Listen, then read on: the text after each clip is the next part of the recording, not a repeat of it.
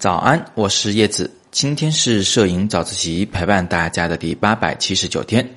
我今天想回答摄影自习室里荀玉同学的提问。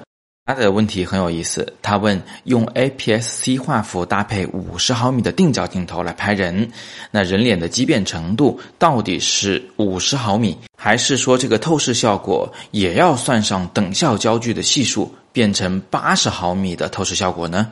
我先总结一句啊，这位同学的问题就是，呃，镜头的立体透视效果是否会受到我们的画幅大小的影响？是否要算上等效焦距的转换系数？那我先简单回答你的问题啊，不需要，不会发生任何变化。我们可以从两个方面来看待这个问题啊。第一个方面比较简单，就是我们站在同样的拍摄距离来拍摄一个人的时候。那如果我们使用的都是同一支镜头，五十毫米的定焦镜头，那么我们用呃全画幅相机拍出来的照片和 APS-C 画幅拍出的照片和更小的 M 四三的画幅的相机拍出来的照片，它们到底有什么区别呢？它们的区别就是啊，越来越只取画面的中央那一块。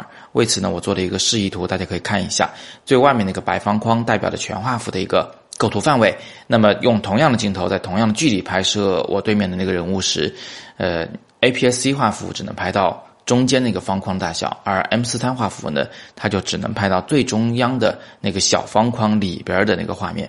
虽然画面是呃这个丢掉了周围的一圈，呃画幅变得越来越小了，捕捉的这个信息是越来越局促，但是。就中间那张人脸而言，这三张照片，这三个不同画幅的机身拍出来的照片是不会有任何的立体透视的变化的。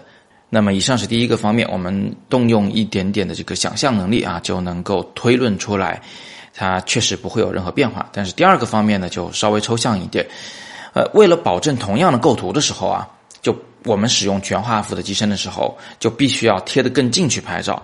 使用 APS-C 画幅，呃，因为它的可视角度变狭窄了嘛，所以你如果还要保证同样构图，就必须要退远一点的拍照。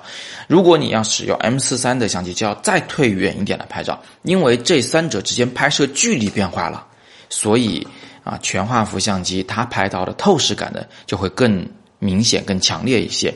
那么说到这里呢，可能有一点点颠覆大家的常识啊，可能很多人都会认为说，我们是用广角镜头的时候，能啊有更强烈的立体透视感，近大远小更剧烈；用长焦镜头时呢，就呃更平淡一些，没有太大的近大远小效果。那为什么在这里我又变成了说是离得越近的事物，它拍起来透视效果越强，离得越远的事物透视效果越弱呢？这一点到底是不是真的？这也是我今天想给大家留的一个思考题。今天这个思考题有一点难度，但是和我们的生活又息息相关。你一定要花一点时间仔细思考一下。